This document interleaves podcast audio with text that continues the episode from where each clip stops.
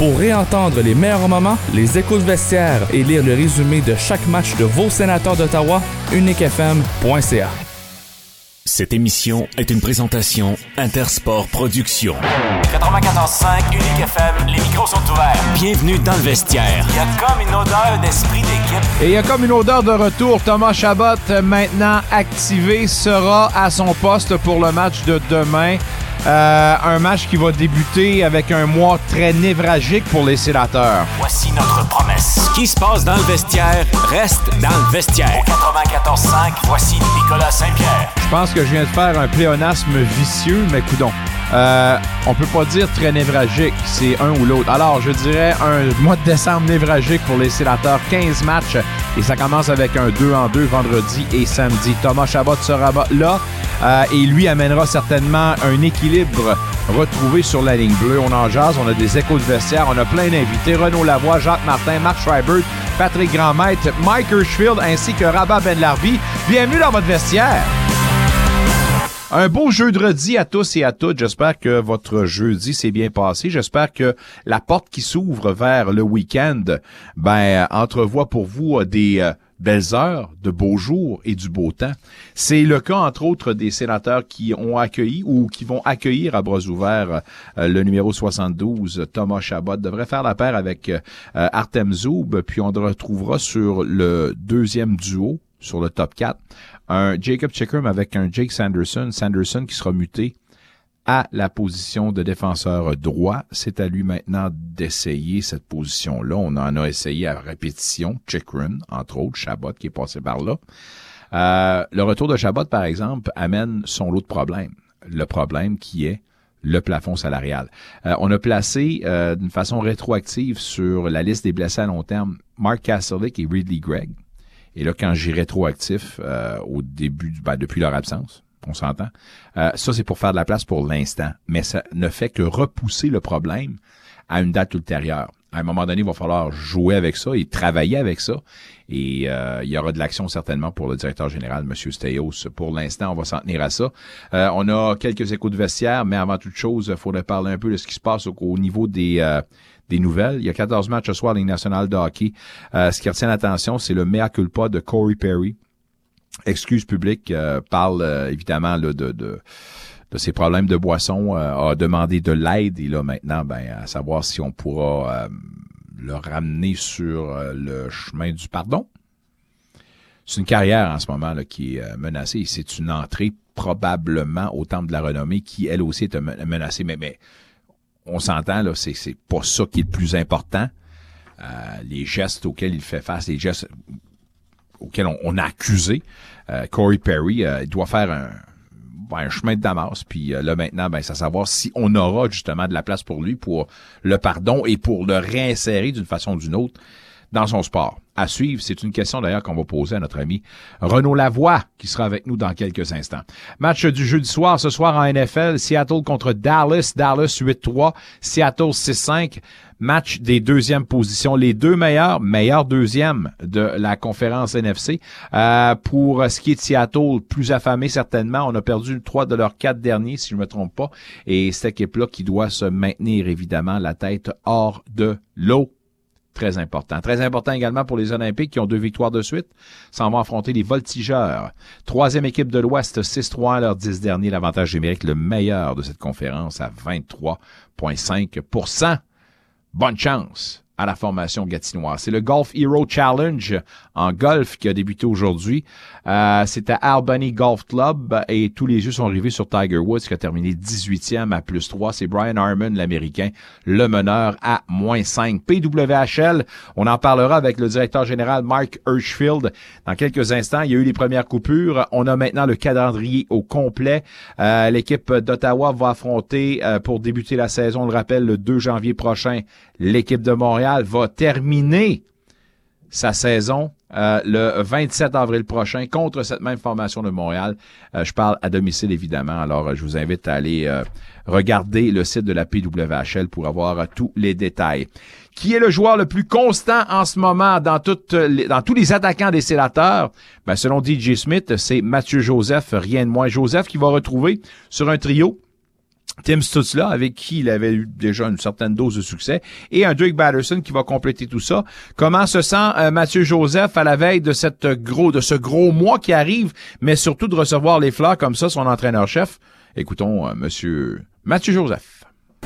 Ah ouais, écoute, je pense que c'est, euh, je pense c'est pas mal le but de chaque joueur de quand il, qui commence une saison, c'est d'être constant le plus possible à chaque match. Euh, personnellement, je pense que j'ai joué deux moins bons matchs les derniers, matchs. Je pense que j'en ai un peu plus que, ce que j'ai démontré. Euh, je- mais euh, ouais, écoute, je pense que c'est ça que j'essaie de faire depuis le début de l'année. J'essaie d'arriver ici, d'être le plus constant possible. Euh, dans mon match, mon côté défensif, autant essayer en essayant d'apporter de l'offensive. Puis je pense que je me prépare à chaque match comme si c'était le dernier. retour de Chabot, c'est une bonne nouvelle. Oui, oui, absolument. Écoute, euh, ça fait longtemps qu'on l'a pas vu euh, avec nous autres sur la glace pendant une game, ça va faire du bien. Euh, je pense que c'est un gars qui mange pas mal de minutes aussi pour notre, euh, pour notre équipe, puis tellement bon avec la rondelle, qui est tellement intelligent avec la rondelle, puis gros leader aussi dans la chambre. C'est un gars que, tu sais, euh, il est là depuis, depuis un bout, puis euh, c'est un leader que tout le monde euh, aime, ça, aime avoir autour de l'équipe, puis ça va faire vraiment du bien de l'avoir dans, dans le- dans le line-up. On semble voir le jumelage avec euh, tout ça pour euh, le prochain match. Ce que t'aimes de ce jumelage-là, puis ce que t'aimes de ce trio, de votre trio. Ouais, écoute, je trouve que moi et Timmy, on se voit quand même bien on est sur- sur la glace. On est deux gars très rapides.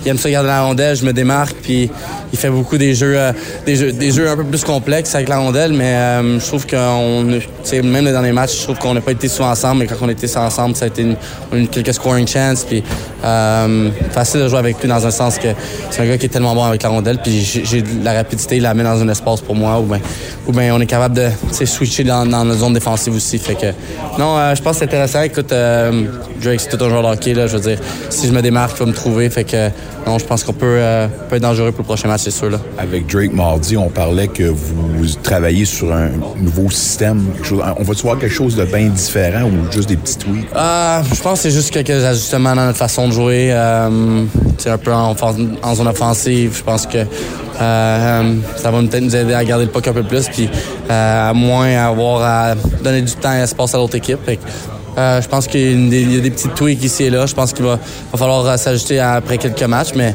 euh, c'est pas des gros gros changements. Là. Je pense que euh, on va s'habituer pas mal à juste à avoir des reps. Là. Tu parles du temps de possession. L'an dernier, vous étiez dominé à ce niveau-là, temps de possession. Cette année, vous avez un petit peu plus de misère à ce niveau-là. Y a-t-il une explication de ta perspective? Euh, je pense que notre forecheck est un peu moins bon que les dernières années en ce moment. Je pense qu'on ne garde pas autant de, euh, de rondelles à l'intérieur des. Après avoir forechecké ou ben on n'est pas connecté avec les, avec les défenseurs. Fait que je pense que euh, avoir nos out quand on va re- recevoir la rondelle après un forecheck, je pense que c'est ça qui va nous donner à avoir plus de plus d'offensive ou plus de temps en zone offensive, euh, c'est sûr, puis garder le puck un peu plus. Fait que non, je pense qu'on on, s'habitue, on essaie de trouver de la chimie. Je pense qu'il y a certains euh, duos, trios qui ont eu de la chimie depuis le début de l'année, mais je pense qu'on essaie de trouver ça pour que ça soit, avec- ça soit fait avec constance. Fait que euh, j'ai de voir ce ça va donner euh, demain. Là. Excité. Ça, c'est Mathieu Joseph qui est excité. On est excité également de pouvoir voir le 72 Thomas Chabot dans l'uniforme. Va regagner l'action, sera jumelé avec euh, Artem Zoub. Quand même un quatuor euh, qui est intéressant, puis un quatuor qu'on a aimé justement auparavant. Écoutons la réaction de Thomas Chabot à l'annonce de son insertion dès demain. Oui, je pense que oui. Je pense honnêtement, c'est. euh, on on, on s'en est parlé ensemble en même temps. Je pense que c'est juste de revenir à ce qu'on faisait. Je pense que tu regardes l'année passée, pendant euh, la majeure partie de l'année, au début de l'année, puis euh, les autres années par avant, c'est on à rondelle vite, on attaquait le filet, puis on se posait pas plus de questions que ça. Je pense au bout de la ligne. Euh, souvent, tu as peut-être tendance, quand les choses vont moins bien, à garder la rondelle une demi-seconde de plus, à faire un un maniement de rondelle de plus qui fait que le jeu qui était ouvert était, est fermé maintenant. Fait que c'est juste de revenir à la base puis de le faire. Je pense que la pratique un matin, ça a bien été. On a euh, fait des belles répétitions. Euh, on a exécuté ça. Maintenant, c'est de le faire une game down. Mais la familiarité, justement, quand ça va pas tout le temps bien, tu as tendance à penser, le fait d'être avec des gens avec qui tu le sais, ça peut marcher. Ça peut-tu faire une différence aussi? 100% sûr. Je pense qu'on est habitués de jouer ensemble. On l'a déjà fait. On a déjà eu du succès ensemble. Fait que de, Je pense que c'est juste le fait que euh, on a tellement, on a tellement, oui qu'on a eu des, du succès ou pas. Je pense au bout de la ligne, ça dérange pas. C'est juste qu'on se connaît bien. Ça fait plusieurs années qu'on joue ensemble. On sait les gars sont situés où. Puis euh, si Timmy a la rondelle, il sait où Brady, il sait où Drake va être, il sait où Josh va être, il sait où que je vais être. Fait que au bout de la ligne, c'est juste de revenir à la base de ça. Puis euh, de retrouver la chimie qu'on avait. En contrepartie, Chavi et Zoubi, j'ai l'impression que c'est le duo défensif que les sénateurs ont toujours voulu former, mais pour toutes sortes de raisons, ça n'a jamais fonctionné. Ça pourrait arriver dans les prochains matchs. Comment tu vois ça? Euh, je suis excité. Je pense jouer avec Zubi, c'est toujours le fun. Je pense que c'est un gars qui, euh, qui est très solide défensivement, qui est fort physiquement, qui se fait jamais battre. Je pense que j'essaie de compléter dans ce sens-là avec, euh, avec ce que je, suis capable d'amener. Euh, au bout de la ligne, on, l'a souvent dit ici, on a, beaucoup de talent dans, sur, notre, notre, sur, notre, top 6 à défense. Puis, je pense avec peu importe avec qui tu joues, c'est juste de, faire la job, puis de, rentrer dans la game, puis faire le mieux que tu peux, puis d'être Drake nous mardi que vous travaillez sur des nouveaux systèmes, quelque chose d'amélioration, peu importe. Est-ce qu'on va voir de gros changements dans votre façon de faire, soit en zone défensive ou en zone offensive? Euh, oui, je pense que oui. Je pense qu'il va y avoir quand même un, un changement depuis le début de l'année. Je c'est beaucoup plus, euh, euh, je pense, d'essayer de créer plus d'offensive. Je pense qu'on a, on, a un dernier match, on trouvait qu'on était euh, un peu le, le, one and done qu'on appelle. De, on rentrait dans un offensif, tu fais un lasso net, puis il n'y a plus rien vraiment qui se passe. Je pensais plus d'amener, puis d'utiliser ce qu'on a. On en parle toujours, on, tout le monde est au courant. On a beaucoup, beaucoup de défenseurs qui aiment avoir la rondelle, qui aiment passer avec la rondelle. On a beaucoup d'attaquants qui aiment avoir la rondelle, faire des jeux. Fait que je pensais juste de prendre l'emphase là-dessus puis euh, profiter de ça le plus qu'on peut. L'an dernier, vous étiez une équipe dominante au niveau du temps de possession. Cette année, vous traînez de la patte à ce niveau-là. Y a-t-il une explication de ton père? Ben, c'est exactement ce que je viens de te dire. Je pense au bout de la ligne, on, on c'est là-dessus qu'on va revenir. Je pense qu'on sait qu'on est capable d'avoir la rondelle. Le plus tu as la rondelle, euh, c'est aussi simple que ça. Le plus tu la rondelle, le moins tu joues défensivement en réalité. Euh, puis le plus qu'on peut se rapprocher de revenir avec ce qu'on était capable de faire, je pense que ça va être le mieux pour nous. Puis dans ce temps-là, comme j'ai dit, on est tous des gars qui aiment savoir la rondelle. On veut tout faire des jeux. Quand tu vois un jeu, fais-le. C'est sûr que certaines situations vont que tu fasses un jeu intelligent, puis c'est correct. Euh, mais je pense qu'au bout de la ligne, c'est là-dessus qu'on essaie de, de s'améliorer puis prendre un step dans les prochains matchs. Dernière question pour moi. Oh, excusez-moi, ouais, Vous affrontez demain Columbus. C'est sûr qu'au niveau du classement, ça, tu dis, bon, pourrait être facile, mais considérant qu'ils viennent de gagner contre les Bruins de Boston, faut pas tomber dans le panneau pour vous. Non, puis je pense, honnêtement, peu importe les équipes que tu joues, à chaque soir, ça joue chaque match. Je pense que tout le monde peut gagner contre n'importe qui, comme tu viens de mentionner. Tu peux regarder le classement de Columbus, OK, mais tu sais, ils viennent de battre Boston, qui sont probablement premiers dans la ligue ou à peu près ou proche. Euh, fait que non, je pense que c'est un match pour nous. Je pense que c'est juste de. Euh, je le dis souvent, mais je pense que c'est juste de revenir à ce qu'on est capable de faire puis de ne pas se poser de questions. C'est d'arriver sur la glace, de rester positif puis de juste jouer notre game, euh, de garder la rondelle, de faire des jeux, de bien jouer défensivement. Puis je pense que les choses auraient bien allé. Deux matchs qu'on vous propose sur nos ondes demain contre les Blue Jackets à Columbus, le lendemain à domicile contre le Kraken de Seattle. Thomas Chabot réinséré dans la formation et watch out les problèmes sous le plafond salarial. Jasons un peu de hockey et ouvrons les portes du vestiaire avec notre ami de TVA Sport, le seul, l'unique Renaud Lavoie. Renaud, comment ça va? Bon jeudi. Ça va très bien. Ça va très bien. Bon jeudi à toi, mon cher Nicolas. Euh, Corey Perry qui fait des excuses publiques euh, et... Oui là, est-ce que c'est le premier pas vers une rédemption? Comment tu vois les choses? Et un tes commentaires sur ces commentaires. Bien, d'abord et avant tout, euh, je pense que c'est une très belle lettre que Corey Perry a envoyée, euh, où il fait vraiment euh, plus qu'une fois son, meilleur coup de pas. S'excuse, écoute, à tout le monde. Et, et, et, maintenant, comme il l'indique si bien dans la lettre, il doit retrouver la confiance de ceux qui lui ont donné pendant tant d'années. Mm. Et, et, et c'est pourquoi, là, tu sais, Nicolas, c'est pourquoi que ça fait mal. Ça, ça, fait mal, pas juste à Corey Perry, ça. Ça fait mal à tous ceux qui croient au leadership. Quand tu as un, un, grand leader, puis Corey Perry, je peux le mettre dans la liste, là, des très grands leaders dans la Ligue nationale, OK? Quand tu as un grand leader qui tombe des nues comme ça, c'est difficile à, comprendre qu'est-ce qui s'est passé. C'est difficile à, à, expliquer comment quelqu'un qui a passé les 20 dernières années à être la meilleure personne possible, à être le meilleur coéquipier possible dans la Ligue nationale. Dans les dernières saisons, à, à être engagé par des équipes comme les Blackhawks pour jouer le rôle de grand frère, pour amener une culture, pour être celui qui, que, que Bedard, normalement, dans dix ans, aurait dit J'oublierai jamais Corey Perry et tout ce qu'il a fait pour moi. Tu comprends ce genre de personne-là? Puis, là, aujourd'hui, même si Corey Perry s'excuse, malheureusement, les dommages sont faits, là. Je veux dire, euh, pour que les Blackhawks prennent la décision de le retirer complètement de l'équipe, de, de dire on ne rachète pas ton contrat, on annule ton contrat. Parce que tes ajustements ont, dépassé les règles de ton contrat, les règles de l'organisation et, à quelque part aussi, Nicolas, les règles de la Ligue nationale de hockey. Parce que sinon, la Ligue nationale de hockey aurait, aurait jamais accepté que Corey Perry, son contrat, soit résilié comme ça. On aurait trouvé, on tenté de trouver une solution au problème. Alors, dans la tête des dirigeants de la Ligue nationale, ce qui s'est passé est inacceptable et, mérite la sanction qu'il a présentement, soit celle de ne plus avoir de contrat. Et d'avoir, d'après moi, ce qui est encore pire, parce que ce n'est pas une question d'argent, ce qui est encore pire, c'est d'avoir cette réputation complètement entachée. Euh, je ne suis pas convaincu que c'est la fin de l'histoire non plus, entre toi et moi. Je suis convaincu qu'il pourrait y avoir d'autres choses, qu'on pourrait apprendre d'autres choses dans les prochains jours, dans les prochaines semaines. Mais, il y a une chose qui est certaine, c'est que c'est, difficile de croire qu'un gars comme Corey Perry a eu euh, de tels ajustements.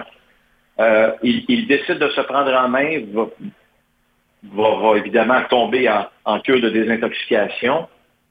Mais, mais au-delà de tout ça, l'alcool peut être une excuse, mais mais c'est pas la bonne excuse. Et, ce que je trouve dommage, c'est de voir un homme qui a travaillé pendant plus de 20 ans pour être la meilleure personne possible, euh, puis, puis de voir que pour une raison d'intoxication ou peu importe laquelle, tu, tu te places, tu places euh, ton corps, ta tête, ta vie, ta famille dans cette position-là, on peut dire des fois erreur de jugement, là, mais, mais dans ce cas-ci, je pense que ça dépasse l'erreur de jugement.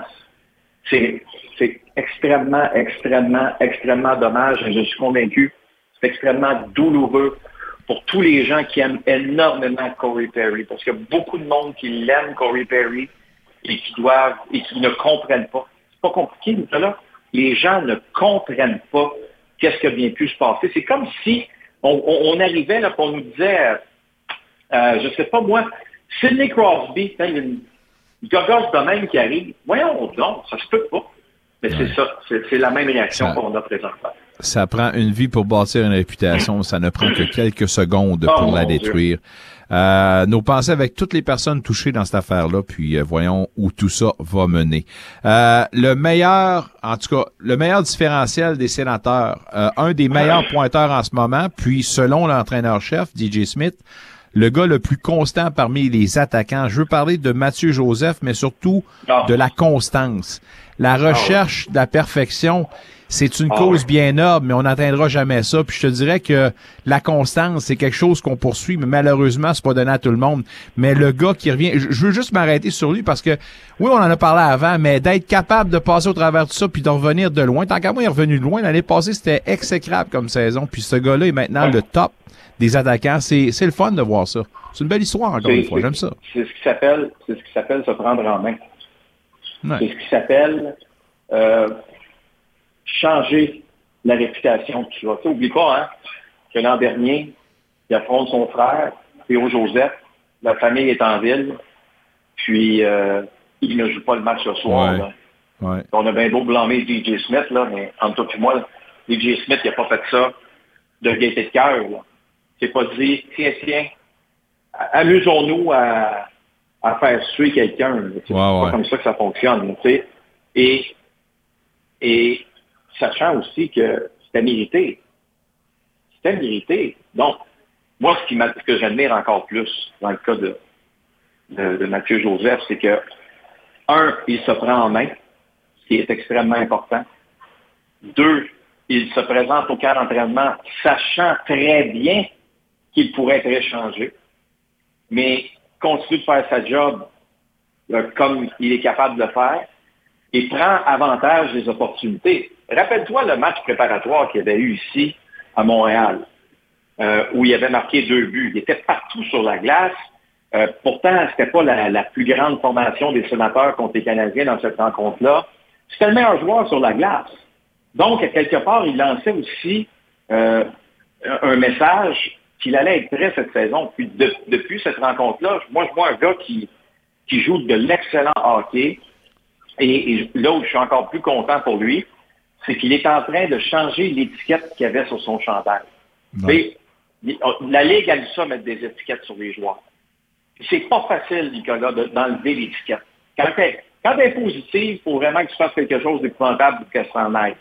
Quand l'étiquette est négative, là, pour qu'elle tombe positive, l'étiquette, là, tu sais, l'étiquette est rouge, il va falloir que tu passes au jaune avant de tomber au vert. Ça, ça prend du temps. Mais moi, je pense que là, euh, Mathieu est en train de changer son étiquette. Est, euh, avant le début de la saison, on disait oh, peut-être un gars de troisième plus un gars de quatrième trio.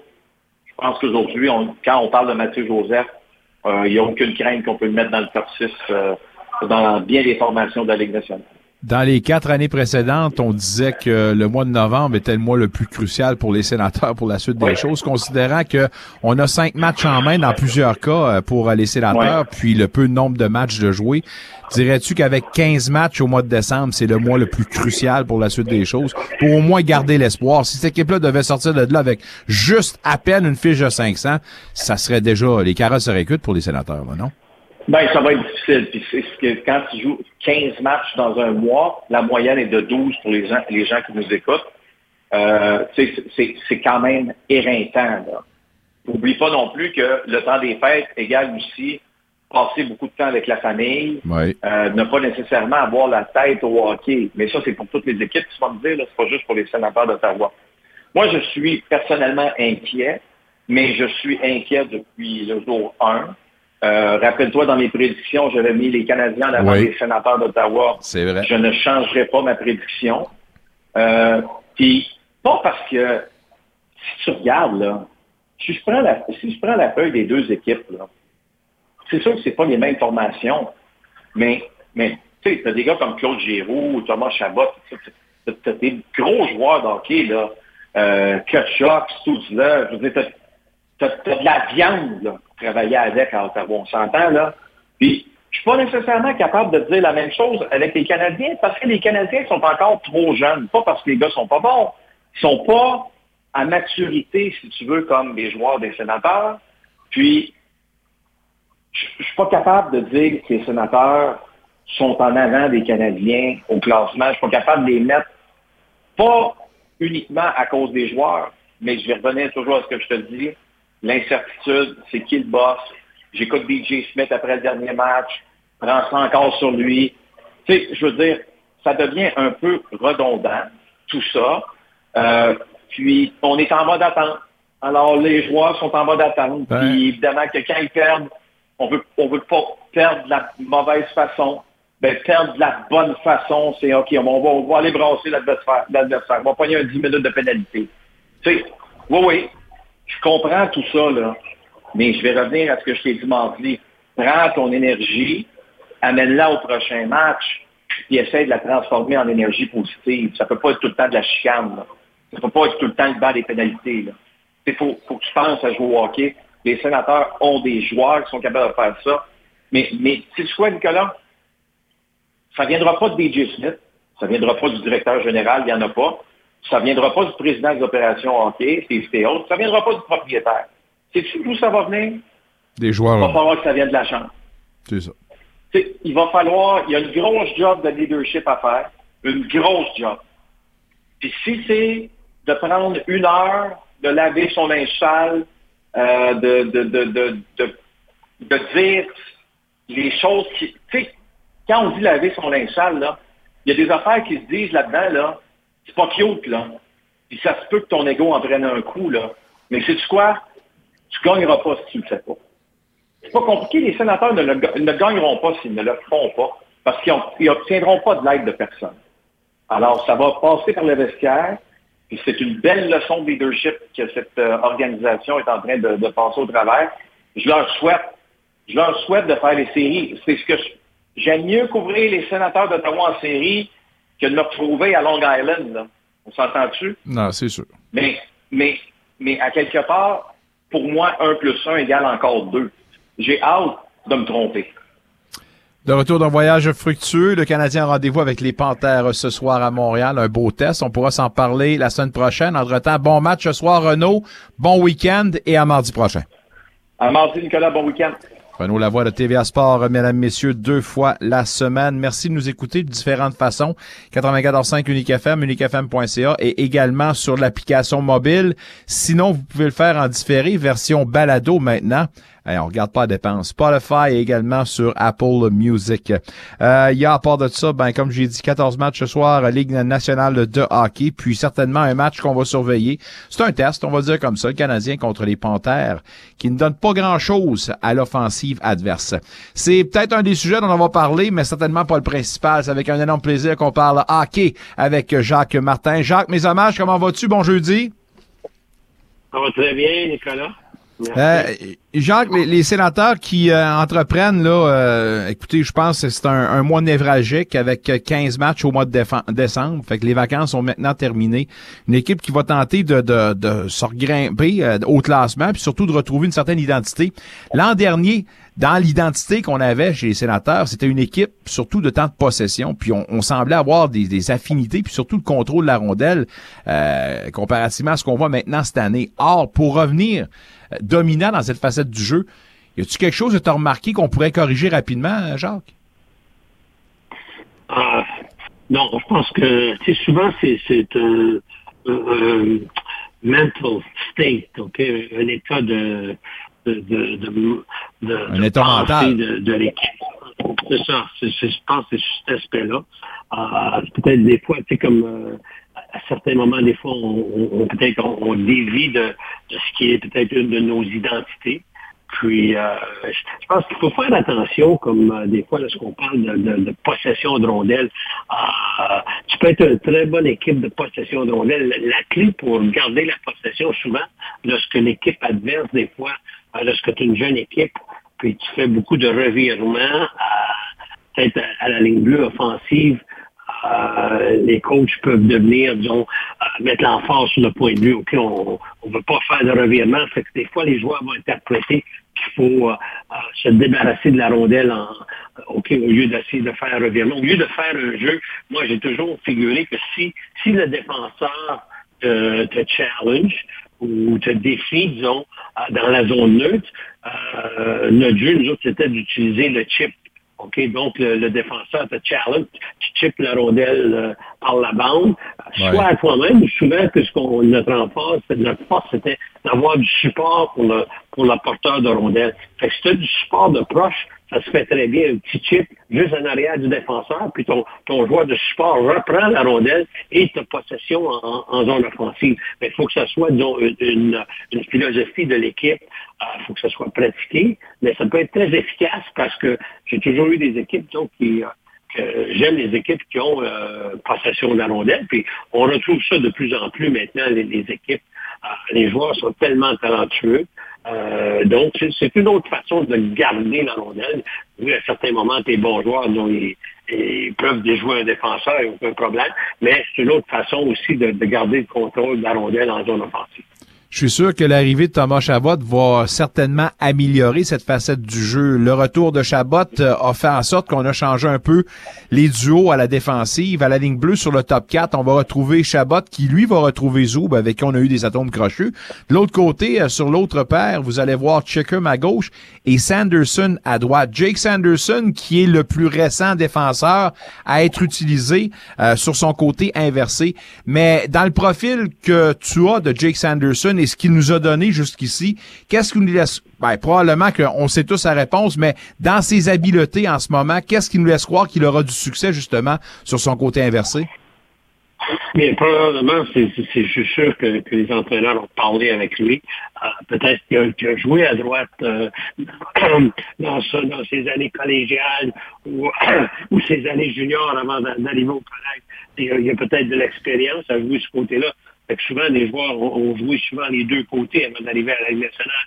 Donc, il y a peut-être une certaine familiarité. Mais c'est sûr que ses habiletés euh, vont lui aider. C'est un joueur qui a une vision extraordinaire. C'est un joueur qui déplace très bien la rondelle. C'est un joueur qui a un bon coup de patin, euh, qui a beaucoup d'agilité.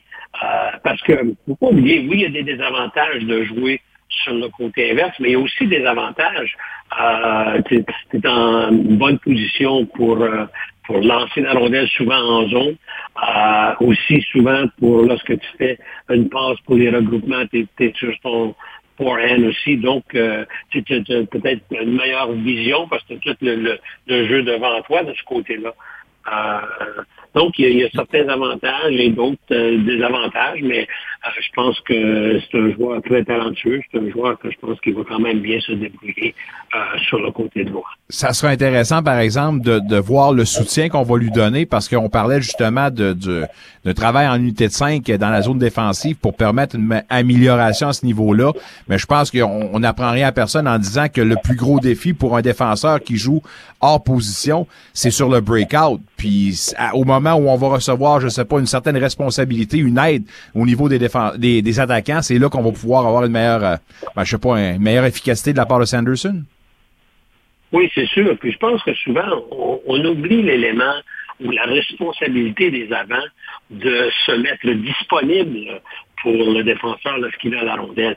Euh, souvent, c'est à l'avant de, s'il y, a un joueur entre lui et euh, son défenseur qui a la rondelle, c'est sa responsabilité de, de, bouger à une place sur la glace jusqu'il peut recevoir la, la, passe au lieu de rester au, même endroit. Donc, euh, souvent, euh, les avants peuvent être fautifs sur cet élément-là. Jacques, je comprends qu'on on cherche pas nécessairement d'excuses, mais parmi les raisons qui poussent ben, l'équipe à avoir certaines séries d'insuccès, des hauts et des bas, c'est justement le calendrier qui est espacé. Mais dans tout ce qu'on voit en ce moment après 17 matchs, est-ce que tu es convaincu que tout de même cette équipe-là pointe dans la bonne direction? Oui, définitivement. Euh, si on regarde, premièrement, ils sont un, point en arrière de euh, moins que 500. Euh, c'est l'équipe qui a joué le moins de matchs de, dans la Ligue. Il ne faut pas oublier, il y a certaines équipes qui ont, qui ont déjà joué 23 matchs. Donc, ouais. c'est 5 matchs de moins. C'est une différence de, de, de 10 points. Euh, donc, euh, les matchs à venir sont, sont importants, mais c'est sûr que c'est un facteur. Et l'autre facteur, des fois, c'est pas méchant d'avoir euh, une séquence euh, comme les sénateurs, donc peut-être un, mois léger de en novembre.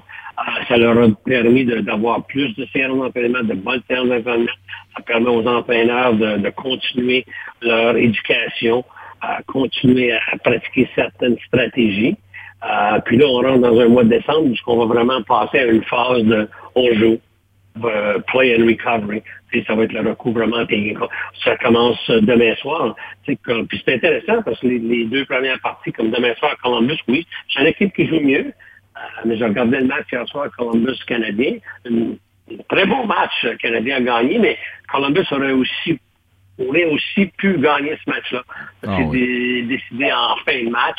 Euh, donc, les deux équipes ont bien travaillé. Donc, c'est la même chose pour les sénateurs. Je pense que c'est une équipe qui peut défaire, euh, qui peut gagner contre Columbus et revient à la maison samedi soir pour faire face au, au Seattle de Kraken. Donc, deux, deux adversaires, mais tu, tu rentres maintenant dans, dans une phase de, de partie, donc dans un game mode, qu'on dit en anglais.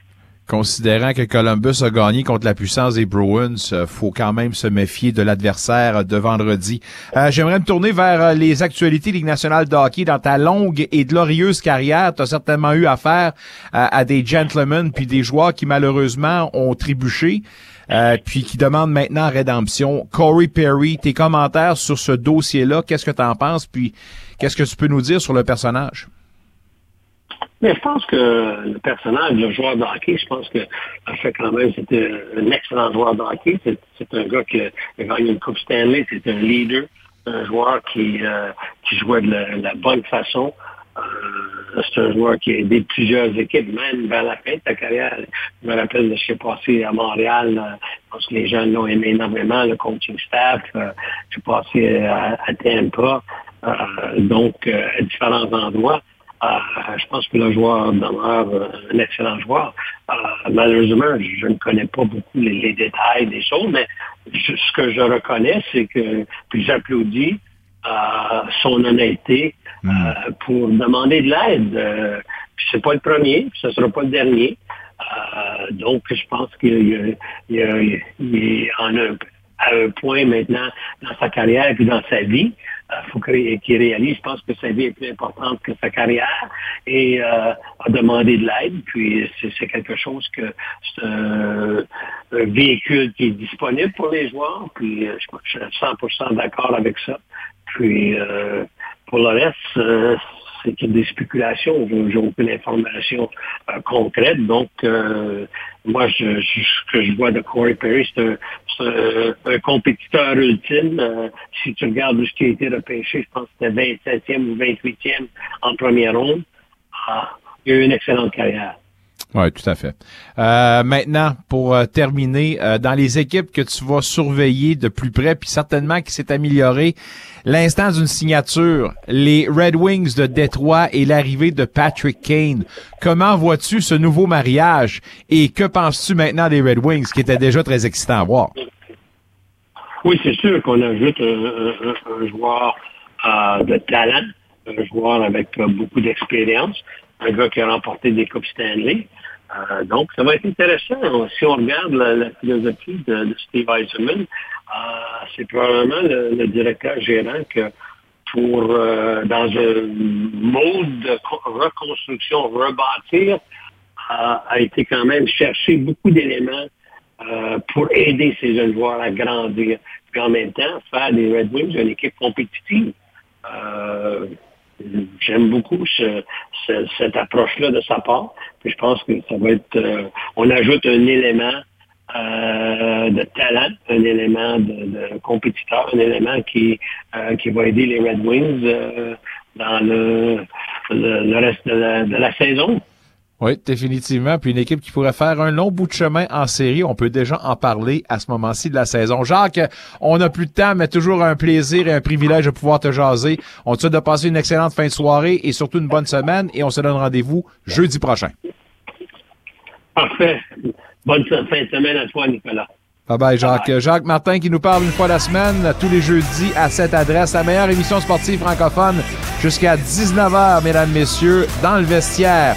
On va passer du hockey au football sur les lignes de côté. En fait, je dirais pas. Non, sur le bout de son lit, dans son hôtel à Hollande, mesdames, messieurs, on va rejoindre notre expert Marc Scheibert dans quelques instants. Merci d'être avec nous. Bon jeudi.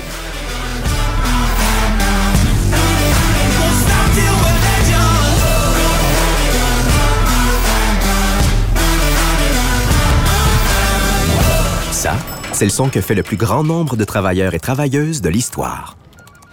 Ça, c'est le son de la construction de routes, d'autoroutes et de la plus grande expansion de transports en commun en Amérique du Nord. Et ça, ça, là, c'est le son des nouveaux véhicules et batteries électriques fabriqués en Ontario qui roulent sur nos routes. Tout ça, ça se passe ici, en Ontario. Pour en savoir plus, consultez ontario.ca baroblique bâtir notre économie, payé par le gouvernement de l'Ontario. Je te crois, je vous crois. Inspirez le changement. Unissons nos voix contre les violences faites aux femmes et filles francophones et acadiennes. Chaque geste compte, chaque voix compte. Ensemble, nous pouvons mettre fin à la violence fondée sur le sexe. Un message de l'AFFC. Écoutez vos émissions préférées où vous soyez grâce à l'application mobile Unique FM. Disponible sur Apple Store et Google Play, faites une recherche pour Unique FM en un seul mot. Tous les styles de musique s'y retrouvent. Quels sont les vôtres? Musique franco, country, classique, latine, dance, rétro, disco, musical, bref, tout y est. Téléchargez l'application Unique FM dès aujourd'hui afin d'en profiter dès maintenant. Unique FM, votre radio franco de la capitale.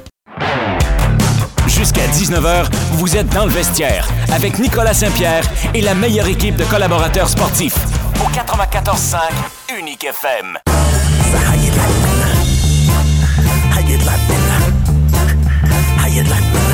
Salut, ici Mathieu Joseph, vous êtes dans le vestiaire avec Nicolas Saint-Pierre. On, on t'aime en maudit, Mathieu. Puis continue même à part de ça. On va t'aimer encore plus. Le joueur le plus constant, selon l'attaquant le plus constant des sénateurs, selon DJ Smith, Mathieu Joseph.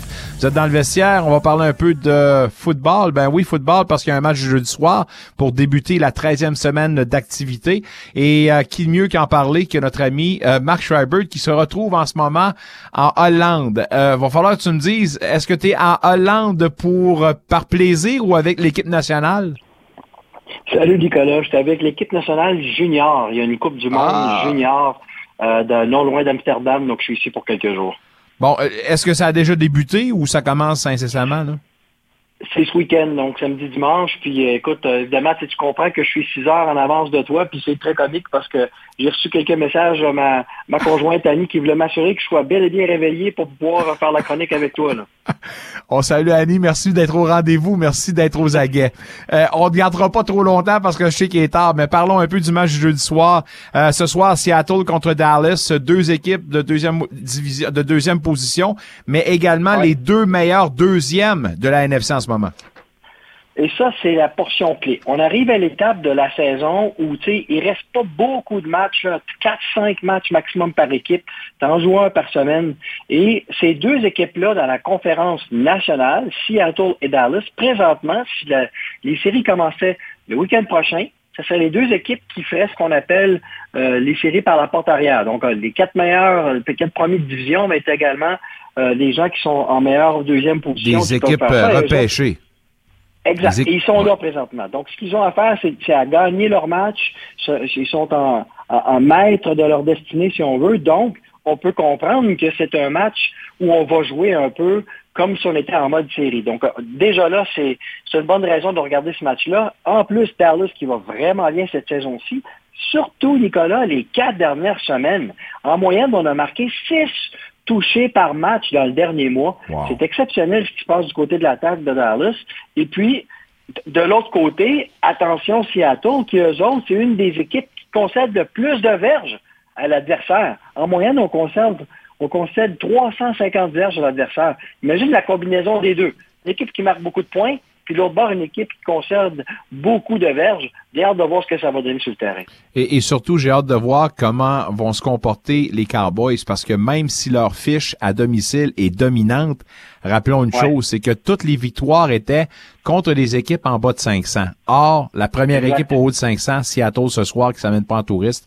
Alors, euh, hâte de voir. Ça devrait être un très beau spectacle pour débuter la 13e semaine. Justement, dimanche, on va poursuivre avec euh, des matchs qui vont retenir ton attention. On commence avec euh, celui débutant à 13 heures. À 13 heures, pour moi, pour les mêmes raisons, je recherche ces temps-ci de l'année des matchs significatifs pour les séries. Donc, les gens qui sont en- dans la course au meilleur deuxième. Et donc, les Colts d'Indianapolis, qui ont une fiche de 6 victoires, 5 défaites, vont jouer contre Tennessee. Et ce qui est important, c'est que les Colts sont vraiment en mode survie dans la, en mode survie dans la conférence américaine pour pouvoir s'assurer d'aller chercher une de ces deuxièmes positions-là. Puis pour moi, là, si vous êtes amateur de jeu au sol, non pas du jeu au sol spectaculaire, parce qu'ils sont très nord-sud comme équipe, les deux équipes aiment beaucoup courir le ballon. Quand tu regardes le nombre d'essais, tu sais, dans un match, habituellement, tu as à peu près 70-75 jeux à l'offensive. Ben, c'est deux des équipes qui courent le plus souvent le ballon. Donc, vous allez être bien servi. Et puis, euh, c'est aussi des équipes qui courent en puissance.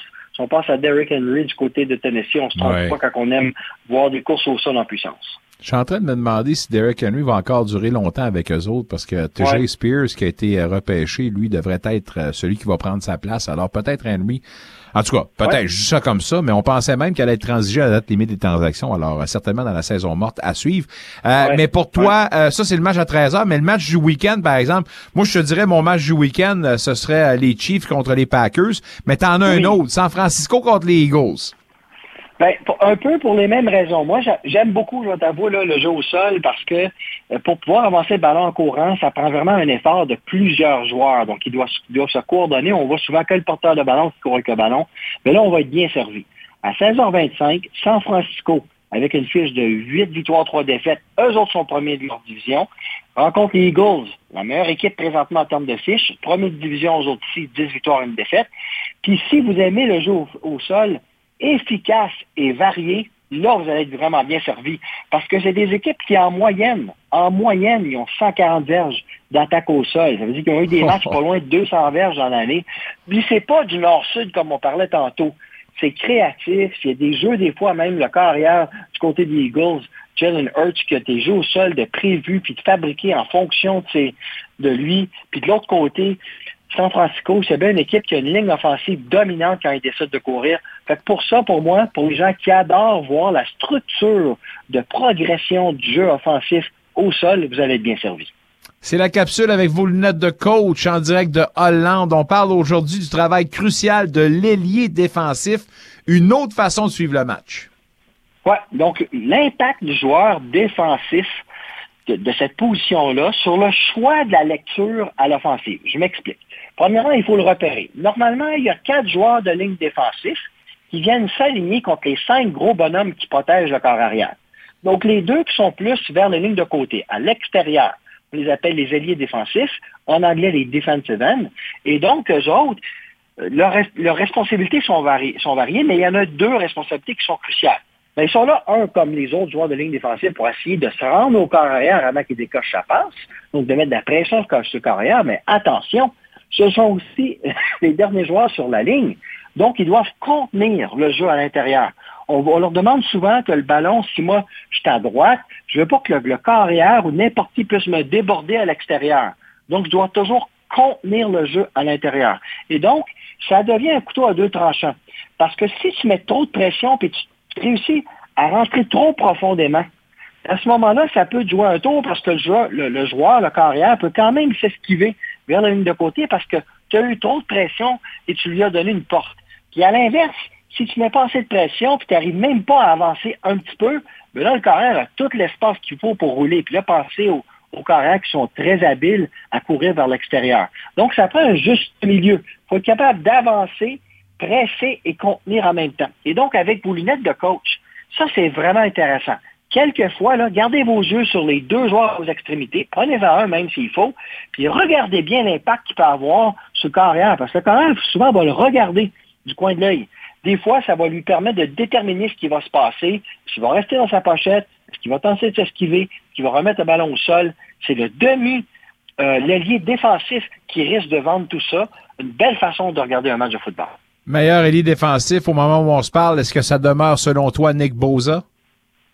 En tout cas, il est efficace justement là-dedans.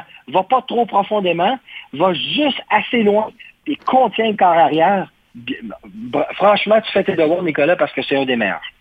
Apparemment que la bière est bonne en Hollande. Je t'en souhaite d'en boire quelques-unes, mais surtout bon repos. C'est super apprécié ce que tu fais du bout de ton lit en ce moment. Euh, va te recoucher, mon cher Marc. Passe un bon week-end avec l'équipe junior et on se dit euh, de retour en terre nord-américaine mardi prochain. Passe une bonne, mon ami. Bon week-end. Marc Schreiber, mesdames, messieurs, rien de moins. on voyage. Pas le drôle pareil. On est allé en Suède cette année. On est rendu en Hollande. C'est quoi l'endroit où on est allé le plus loin en, ce moment? C'est tout ça? Hollande? Un record. Va falloir regarder ça dans nos archives. Euh, on va euh, revenir au hockey parce qu'avec euh, notre prochain collaborateur, c'est une période cruciale parce que la période de repos euh, obligatoire en raison évidemment de la fin des termes arrive avant les fêtes. Il reste seulement trois matchs avant cette, euh, ce terme-là. Et euh, c'est une équipe quand même qui aura de gros défis en affrontant un gros programme. En fait, la meilleure formation de l'Ouest. Bref, on parle des GG, ce programme masculin de hockey, avec le coach de la gang, puis notre ami Pat Grandmaître. Pat, comment ça va? Ça va très bien, merci Nick. Ça fait longtemps qu'on ne s'est pas parlé, tabarnouche, je me suis ennuyé. Mais moi aussi, moi aussi. Ah, ben, c'est bon, c'est bon. C'est de retour, c'est bon. Victoire à York de 3-1, votre dernier match. Euh, on peut quand même parler d'un très bon bilan à votre 14 premiers matchs. C'est 9-4-1. Euh, 3 points derrière UQTR, 4 points derrière Queens. Qu'est-ce qu'on retient justement, un du match, mais de cette première portion du calendrier? Là? Euh, je pense qu'on retient une grande progression défensive. On n'accorde pas beaucoup de buts. Euh, très peu de chances de marquer contre. Donc, ça nous a mis dans chaque match. On n'a pas eu un match cette année là, où ce on, s'est senti qu'on n'avait pas une chance de gagner. Euh, c'est euh, différent de l'an passé où ce qu'on a eu plusieurs matchs qu'on a échappé là, et puis que c'était des, pointages qu'on a fini trois, quatre buts euh, de différence avec l'autre équipe. Donc c'est ça, c'est la profondeur de notre équipe. Euh, et naturellement, là, euh, le gardien de but, Francesco Lapena, qui, qui solidifie ben. le tout. J'ai l'impression qu'on se répète parce qu'on n'arrête pas d'en parler, mais là, euh, on est rendu ailleurs. Là. Lapena qui a une moyenne de 1,69, c'est un, le premier dans le OUA, mais le deuxième au niveau national. Y a-tu quelqu'un qui aurait pensé à ça sa première année déjà universitaire? Euh, écoute, nous, oui. Ça, je peux te le dire. On s'attendait à, beaucoup de choses de, Francisco. Euh, connaissant notre ligue et puis son calibre et puis son éthique de travail, euh, je pense que l'équipe a acheté aussi devant lui. Si on peut limiter l'adversaire à tirer de, l'extérieur des points de mise au jeu, euh, on va se donner une bonne chance parce que Francisco va faire les arrêts.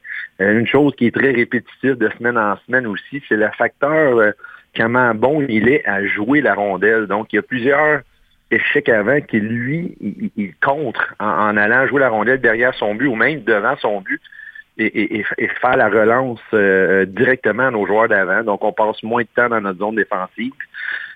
finalement, notre désavantage numérique, il va très bien dernièrement. Euh, ça aussi, là, c'est, moi, un, bon désavantage numérique, je vais te dire qu'il y a un bon, un bon gardien de but euh, qui, en fait partie. Donc, toutes ces raisons-là euh, fait que oui, on, s'attendait à ce que Francesco ait du succès dans notre ligue, mais on aussi, on apprécie beaucoup le, les joueurs qui achètent la, recette qu'on, a qu'on a instaurée devant lui et puis le travail d'équipe ensemble sans vouloir te prendre au dépourvu, euh, ce serait facile de dire que Francesco Lapena est la plus belle histoire chez les GGs, mais à part Lapena, chez les patineurs devant lui, la, plus belle surprise ou, ou, le joueur qui satisfait le plus, euh, considérant d'où il vient, puis le potentiel qu'il avait, ce serait qui que tu nommerais? Euh, et, je, vais vous en donner un à l'attaque et un à la défense. À l'attaque, on va parler de, de Lucas Vero. Lucas a eu une bonne, une bonne carrière junior. Euh, et, tout le monde et, tout le monde me disait quand on essayait de le recruter, il disait si tu peux l'avoir lui, tu vas voir euh, incroyable, incroyable. Mais moi je le regardais jouer, je disais oui il est bon, mais il est-tu vraiment si bon que ça? Euh, C'est tout le bagage que, Lucas amène. il, est un joueur qui peut jouer dans toutes les positions dans un alignement. et aussi la personnalité. Un jeune homme humble, souriant, travaillant.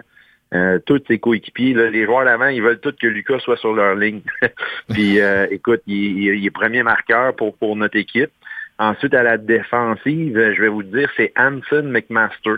Euh, Hanson, il arrive de l'Ouest canadien, a eu une carrière dans la Western Hockey League, mais a été, euh, on va dire, retranché pour son année de 20 ans. Il a joué dans, dans, la Ligue BCHL. On s'attendait à avoir un bon défenseur, mais on s'attendait pas à avoir un défenseur aussi complet, puis un, jeune homme qui a aussi faim de continuer à se développer. Et notre, notre travailleur acharné à la défense, dans les pratiques, dans le gymnase, euh, dans le développement des habiletés individuelles, et, ce jeune homme-là, euh, quand même 6 pieds 5, là, défenseur droitier physique, euh, il a déjà été suspendu deux fois cette année ah. à cause de des grosses mises en échec douteuses. Là. Mais écoute, on veut pas y enlever ça. Euh, il nous aide beaucoup en défensive. Quand les fils se touchent, coudon, euh, ça arrive des fois. On peut pas faire rien contre ça. On peut pas, on peut pas reprocher à un gars d'être trop intense aussi non plus. Surtout à son gabarit. c'est un peu le principe de Zdeno Chara qui a dû à un moment donné s'ajuster parce que il pouvait quasiment démolir 70% des joueurs. Donc, il a dû s'ajuster à un moment donné. Puis je pense Hanson aussi a besoin de, de, euh, de peser c'est quand qu'il va à, à 100 000 à l'heure, puis quand il doit enlever un 10-15 pour pas euh, mettre l'adversaire dans les positions dangereuses. Euh, tu tu parlais tantôt d'un gars qui était conditionné, tout ça. Je pense que c'est juste important de s'arrêter à ça.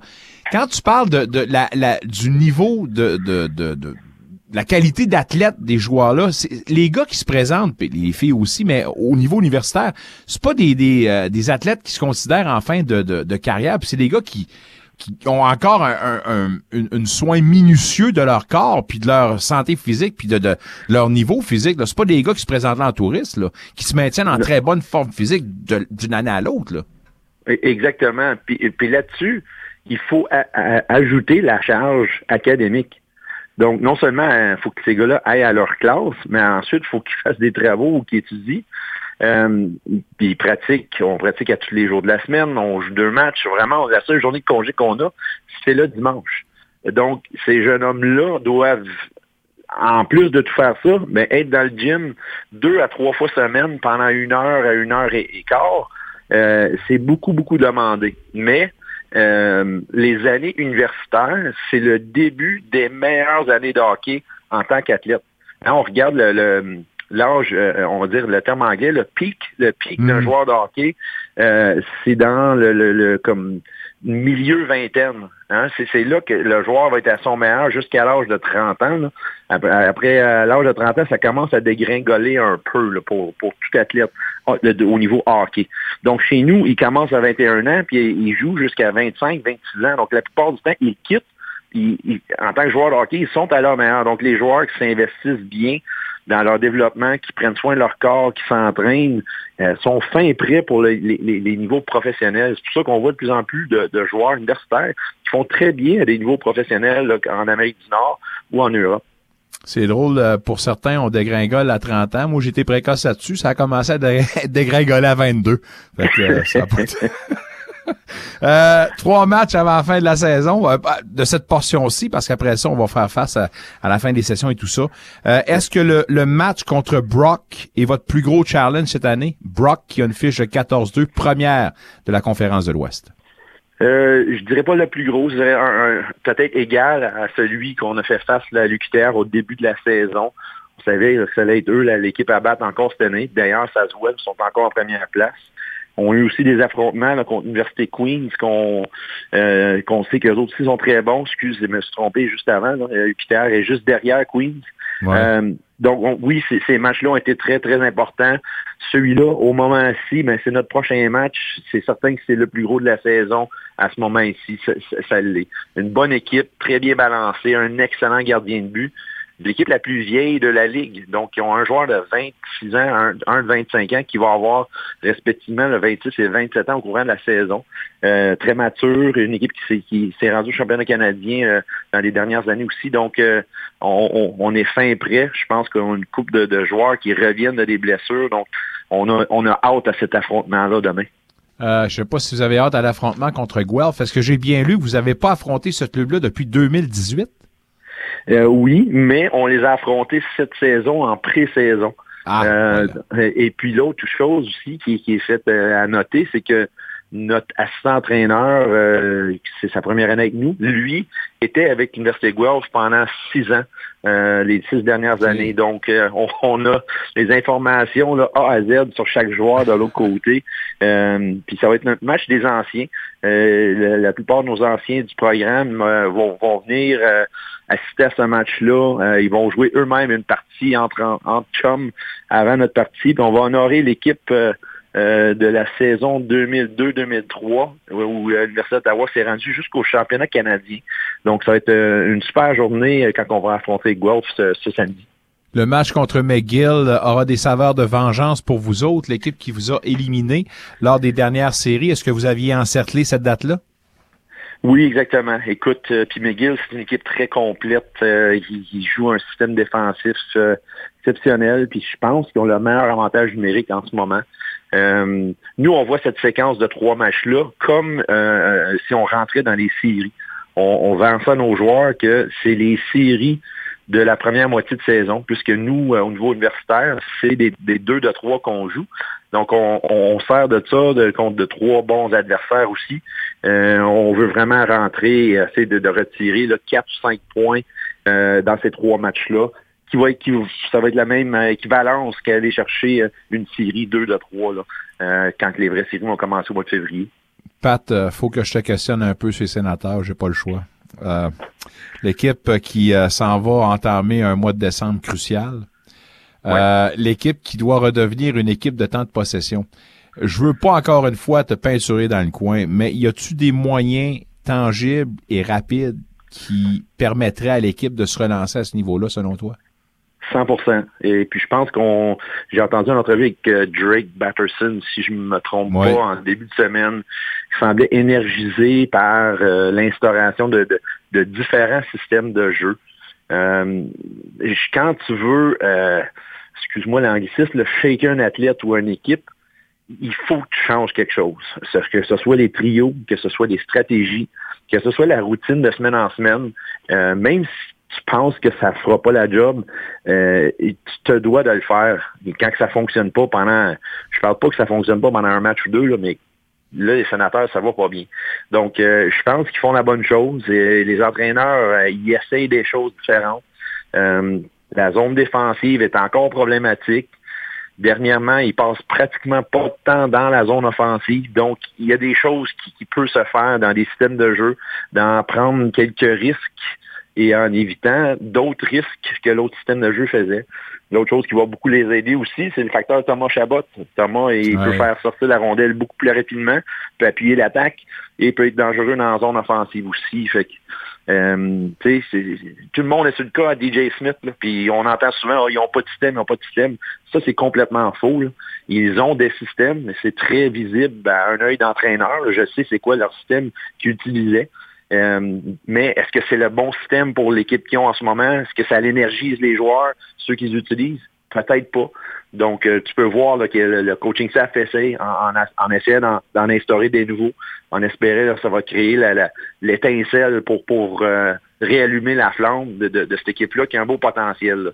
Donc, ça va prendre pas juste un système de jeu, ça va prendre des arrêts de gardien de but, et puis un désavantage numérique qui accorde moins de buts, puis un powerplay qui, qui se réveille. Donc, euh, euh, toutes ces choses-là mises ensemble, on espère qu'ils sont capables de tourner le coin tout ça ensemble, ça devrait aider un tout petit peu. Les GGs vous convient à leurs trois derniers matchs avant les vacances. Mardi contre McGill, samedi contre Guelph et ça débute demain contre la grosse puissance des Brock Badgers. Mesdames, messieurs, ça se passe tout ça au euh, Sport Complex, au, à l'aréna euh, du euh, complexe Minto, mesdames, messieurs.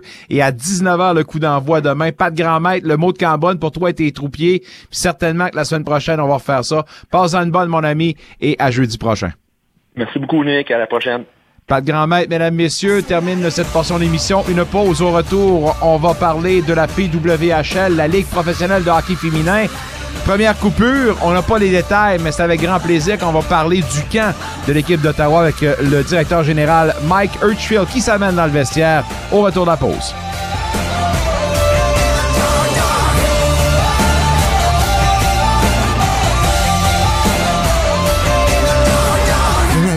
Cure Dentifrice. Et moi, fait rire de moi dans la récréation. Cure Dentifrice est un personnage d'improvisation et à la fin de cette publicité, il cessera d'exister. Les gens pourraient penser que je fais rire de moi à cause de mon nom, mais ça n'a pas rapport. C'est surtout par le fait que je suis en cinquième année puis j'ai 39 ans. Chaque spectacle de la Ligue d'improvisation, l'acronyme, donne la chance à des personnages complètement coco bongo d'exister. Soyez-y chaque deux vendredis à l'Institut canadien-français d'Ottawa dans le marché bail. Je suis rendu à l'écriture en lettres attachées. Je comprends rien. Aidez-moi, s'il vous plaît. numéro de téléphone est le 88888888888.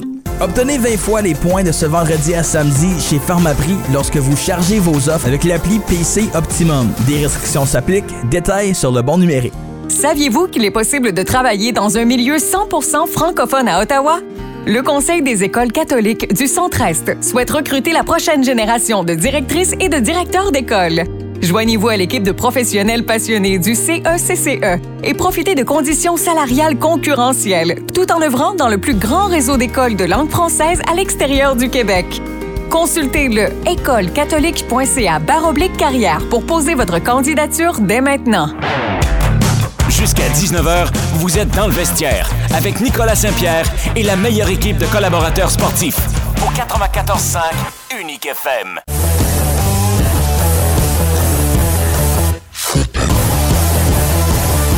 Ici Samuel Blais, dans le vestiaire au 94.5 Unique FM. Merci d'être là, mesdames, messieurs, jusqu'à 19h, la meilleure émission sportive francophone in the capital. Il y a la formation d'Ottawa de la Ligue professionnelle de hockey féminin qui a fait connaître son calendrier complet. On vous rappelle que le coup d'envoi de cette saison initiale aura lieu le 2 janvier prochain contre la formation de Montréal pour parler un peu du camp d'entraînement où aujourd'hui c'est la date limite pour les premières coupures. Ottawa devait couper trois joueuses de sa formation.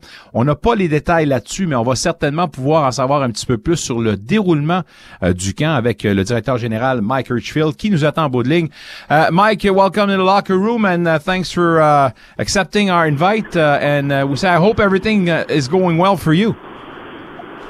Thank you very much for having me on. Appreciate it. Mike, how do you like how do you like the camp so far? The camp's been terrific. It's been uh, super competitive. Um, We've really just focused on trying to build a team, build camaraderie. I think the thing that people don't realize is a lot of these players haven't played competitively for the last six or seven months. So unless you're on a national team, um, this is really the first time you've, you've been playing you know, over a couple week period for a long time. So just everyone's just getting their legs back under them and getting their touch back. Um, but we're really we're really feeling good about how camp has gone so far. First deadline uh, has happened for the, the first cuts. For, for your sp- perspective, pardon me, uh, you had three uh, cuts to do. We don't have the details, and we're not going to ask you for this. But like, would you say that that was a tough exercise? It was a tough decision to take to uh, cut three players. Yeah, it's always difficult because these these these athletes put their heart and soul into uh, you know trying to make it and trying to be a professional and, and building a career around playing hockey. And so anytime you let someone go in that situation and, you know, their career is, uh, you know, their career path has changed a little bit, it's, it's always difficult. So, um, you know, we try to have as much humanity and compassion as we could, but uh, unfortunately, you know, the numbers the numbers dictate that we we cut down to 27 uh, yesterday evening. So, um, yeah, it definitely is a tough it is a tough day for sure according to the hockey news, you had the best crop of free agent invited to your camp. Tell us about the quality of players available for you guys. Yeah, we really uh, we really made it an emphasis to um, you know go after some of the top players that weren't drafted, and I think it's a real compliment to you know the city of Ottawa and the fan base that we have, and and you know players are super excited to come to Ottawa. They're super excited to play in front of a full you know full stadium at TD Arena um, and also the facilities that we have there. They have our we have our own dressing room. Um, you know, the TD Arena has a great history of women's hockey. So when you put all those things together, plus you know a great coaching staff, um, you know we were able to attract some of the top, um, un, you know, undrafted players and, and sign them and bring them to camp. So that was a really great situation for us. Considering that the uh, PWHL doesn't have a um, uh, development league like the HL for the NHL, can you give us a detail of how things are going to work for you to have like um, some sort of reserve squad to compensate the uh, injuries it's going to have? Like, are you going to be able to uh, uh, keep uh, X amount of players like a Black Aces team during the season in your entourage? No, we're so the, the way the roster works is we have 23 on our roster, and then we keep two what are called reserve players, um, and so they are they will they will practice with us um, and you know uh, play with us when when needed. Um, but basically, it's a it's a 25 person roster. Oh, excellent. Uh, I, I, imagine when you start something like this, like you never have enough of experience. Can you give us like uh, your uh, well the, the process that uh, brought Claude Julien in uh, the environment of the team and what he can bring as far as his experience for you as a counselor? Yeah, I mean, I, I know Claude very well from my old my old position as the executive director of the NHL Coaches Association. I worked very closely with Claude for seven years, um, so we've become good friends. And so, when you know when I took over this role as the GM in Ottawa, I knew that Claude, you know, has his family here now, and I said to him, "Please, you know, please come down, and we'd love to have you around the team." And you have so much wisdom and knowledge. Anything you're willing to share would be would be great for us. So, um, you know, he was at our practice on Friday. He gave us some thoughts on some of the players he saw on the ice. So it's always good to get different opinions, especially from you know someone who's won a Stanley Cup. So Claude was there, and you know even last week we had Jack Martin came down and spent a couple of days with us as well. So you know that's one of the advantages I have is I've been able to tap into my network a little bit, and uh, always thrilled to get any kind of um, you know legendary coach like those guys uh, to help us out and give us their experience and knowledge. It's good to have contacts, Mike. Uh, is does Claude could could Claude have a bigger role with your team on the like further we go in the season? No, I think Claude's quite happy just uh, helping out here and there. Um, he's enjoying spending time with his family, and his kids are, you know, he's got some younger kids that are just, you know, in, in school. So I think he's enjoying his family time, to be honest. Let's talk about the camp for the, the following days. What's going to happen? If I'm not mistaken, you have uh, a, a, team. You, you're facing a team in preparation for the camp uh, in the near future. Am I wrong? No, you're not wrong. All of us are actually headed to uh, Utica, New York, on uh, Sunday. We're going to play three scrimmages against the other teams in the league, um, so almost like exhibition games, and that'll give us a chance to see our team in action um, and really make our, you know, help make our final decisions, which are due on December 9th. Must be exciting time at this time uh, for you guys, starting from scratch and uh, being uh, basically the uh, the people who uh, everybody's gonna watch uh, in the the past to say like those were the forefathers, those were the guys who uh, built this team. Uh, so uh, definitely we'll be there second of January for your first game, and we'll go cheer for you. the best of luck for the the following days, and hopefully we'll talk soon, Mike. Thanks very much for having me on, and yeah, we look forward to having everyone down at TD Arena on January second. It should be a great night. Have a great weekend, Mike. Talk soon. Thank you. Bye bye. Mike Hirschfeld, mesdames, messieurs, Hirschfeld, pardon, le directeur général de l'équipe d'Ottawa dans la PWHL. On a traité de plusieurs sujets. Euh, je vais revenir euh, concernant les, premières coupures. Euh, on n'a pas encore une fois les, noms des personnes qui ont été coupées, mais c'est sûr que ça a été un processus très difficile pour le directeur général, euh, considérant la qualité des joueuses. puis je disais, selon The Hockey News, que de toute la ligue, probablement la meilleure cohorte d'agents libres disponibles pour les équipes était celle d'Ottawa. Alors, certainement, on a l'embarras du choix. Mais avoir l'embarras du choix, ben, ça amène évidemment à des choix déchirants. Alors, c'est sûr que c'est un exercice difficile, mais auquel on doit faire face, évidemment. Le camp, il aime comment ça se passe? Euh, en ce moment. Euh, donc, pour l'instant, ben tout semble euh, rouler sur des roulettes. on a des matchs préparatoires à Utica. D'ailleurs, le match, l'équipe est en direction de, de, Utica pour justement des matchs préparatoires. Par la suite, au terme de ce week-end-là, on aura une meilleure idée pour les prochaines coupures, évidemment. Et pour Monsieur Mike Hirschfield, c'est toujours une bonne chose d'amener plein de d'expérience euh, et de yeux avec beaucoup d'expérience justement pour aider à faire les bons choix. Euh, Mike qui était à la tête de l'association des entraîneurs de la Ligue nationale de hockey, donc un réseau de contacts parmi les anciens et les entraîneurs actuels assez large, merci. Claude Julien a été amené dans le camp à titre de conseiller, euh, pas nécessairement de rôle euh, plus grand au cours des euh, dans un avenir rapproché, mais il aime ce qu'il fait, puis vu qu'il était ici de toute façon, c'est une bonne affaire, puis aime pouvoir justement aider la cause. C'est pas seulement Claude Julien qui était là, on a demandé à Jacques Martin de venir faire un tour la semaine dernière et encore une fois, ben ça sert évidemment à la préparation puis au bon déroulement de ce camp-là pour l'année initiale de l'équipe d'Ottawa. On vous le rappelle, le 2 janvier, ça débute contre la formation de Montréal ici même à Ottawa. Tournons-nous vers euh, notre ami Rabat Ben Larbi pour jaser un petit peu de soccer. Il est là, il nous attend. Rabat, mes hommages, comment vas-tu? Bonsoir Nicolas, bonsoir à tous. Ouais, ça va bien. Écoute, euh, Paris Saint-Germain, ben, pratiquement qualifié, donc euh, ça fait ça fait chaud au cœur. ah, t'aimes pas ça? Non, t'es content qu'ils soient pas qualifiés? Non, non, je suis content qu'ils soient qualifiés. Oh, qu'ils soient qualifiés. OK, oui, oui, c'est bon. Non, c'est bon. Mais eux autres, là, c'est pas compliqué. Les, propriétaires qui sont là, puis on en parlait hier avec Guy, ça fait des années qu'ils ont comme objectif, justement, de remporter la Ligue des champions, puis qu'ils ont dépensé des, de l'argent, puis de l'argent. Si cette équipe-là est pas capable, encore une fois, de faire un bout, euh, selon toi, est-ce que c'est terminé avec Mbappé?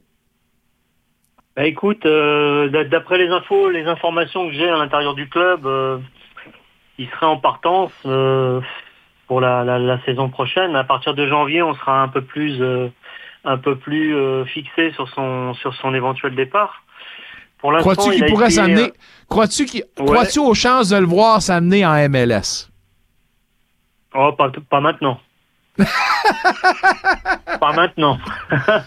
pas C'est assez clair. que- ouais, je pense que il, il- il va finir soit au Real de Madrid, soit dans un dans un projet éventuellement avec l'Arabie Saoudite euh, à Newcastle euh, en Champions League, en Champions, en, en Premiership euh, en Angleterre.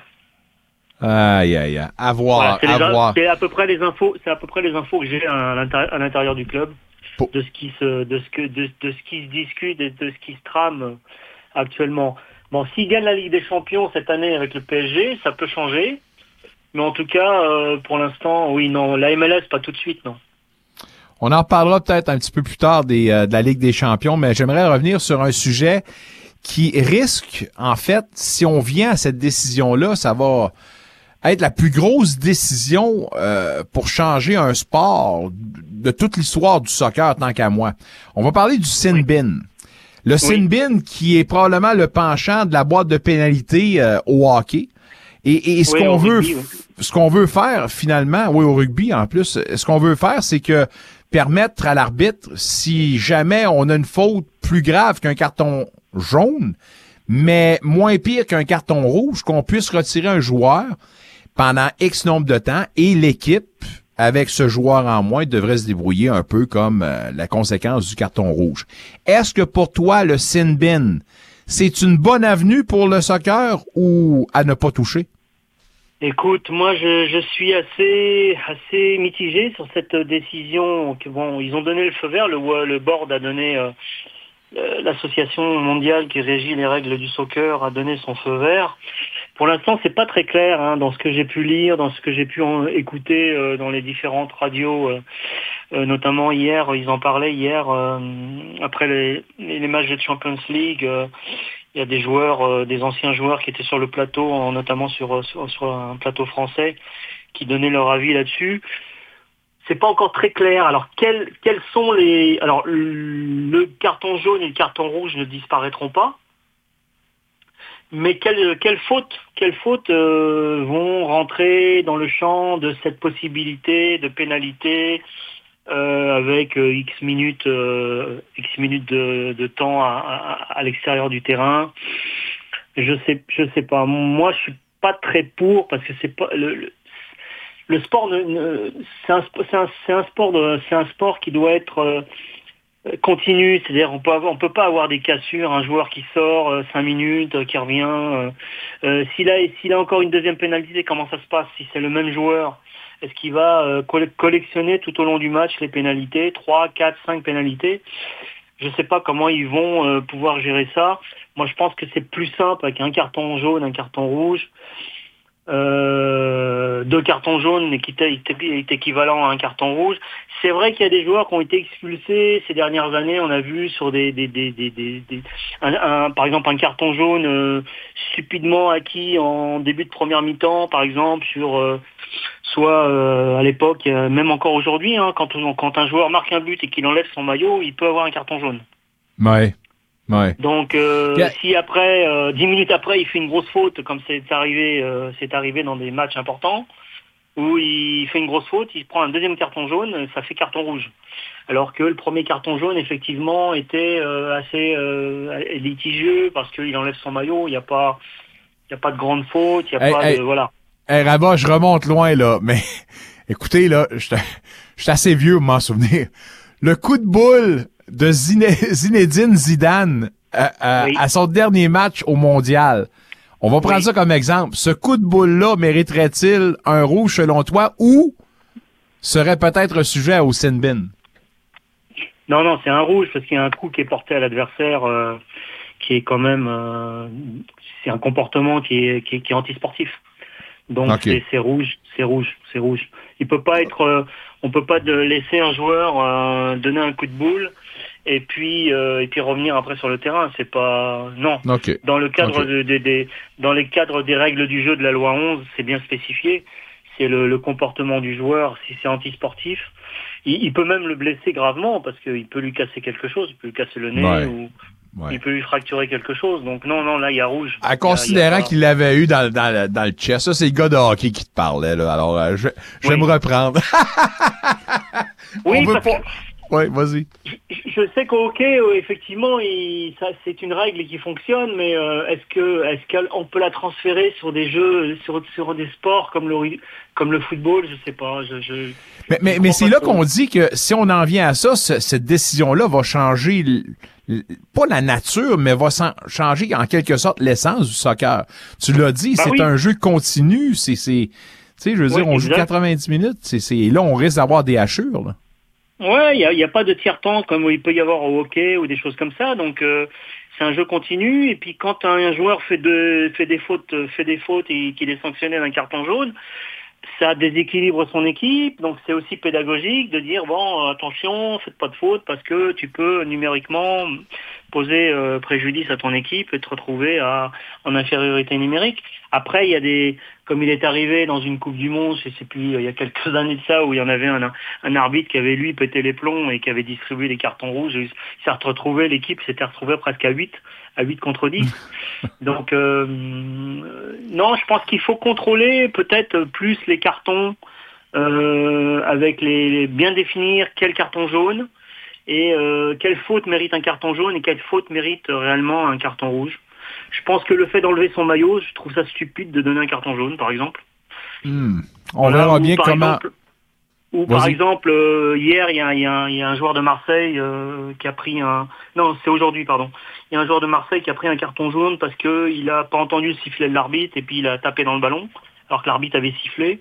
Euh, dans un stade où il y a euh, 80 000 spectateurs, je suis Ouais. désolé, euh, moi j'ai déjà été sur le banc où il y a des, des stades qui étaient complètement euh, pleins, 85 000, on n'entend pas grand-chose, même un coup de sifflet on n'entend pas, donc... euh, voilà, je pense qu'il faut redéfinir ça au lieu de, chercher à changer les règles et euh, mettre une règle en place qui va peut-être dénaturer le jeu.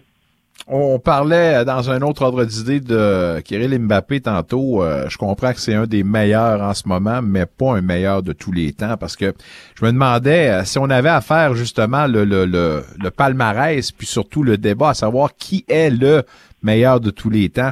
Si je donne le choix entre Pelé, Maradona, Ronaldo et Messi, qui pour toi est le meilleur? Ah, grand dilemme parce que c'est les, les quatre joueurs, je, je les aime beaucoup. Ils sont, ils sont dans les, dans les 100 premiers euh, joueurs mondiaux, avec notamment Mbappé dans la liste des 100. Il y a Johan Cruyff aussi qu'il faut pas oublier, euh, le, le Hollandais volant. Il y a euh, Zinedine Zidane aussi qui est, qui est parmi les Oui. grands joueurs euh, du siècle. Bah, c'est des joueurs qui ont évolué à différentes époques. Donc euh, moi j'ai une personnellement je je, je, euh, je voterais Pelé. Pourquoi? Parce qu'il a gagné trois coupes du monde, d'une part, et puis qu'il a gagné sa première coupe du monde à l'âge de 17 ans. Hmm. Alors il n'a pas joué à la même époque que les autres. Il n'a pas joué à la même époque que Maradona. Il n'a pas joué à la même époque que Ronaldo et Messi. Mais euh, au-delà du, moi je pense qu'il faut, quand on choisit quelqu'un comme ça, il faut aller au-delà du joueur. Et je pense que ce qu'a laissé comme euh, héritage euh, Pelé est, est important dans, dans ce qu'il a fait après le football, comme ministre des Sports, notamment au Brésil.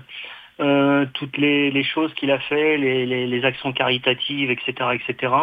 Il était moins bling bling que, que, que les autres, notamment euh, Messi. euh, euh, bon, Ronaldo est bien aussi. hein, il a, il a un comportement qui est vraiment. Alors c'est difficile, c'est difficile.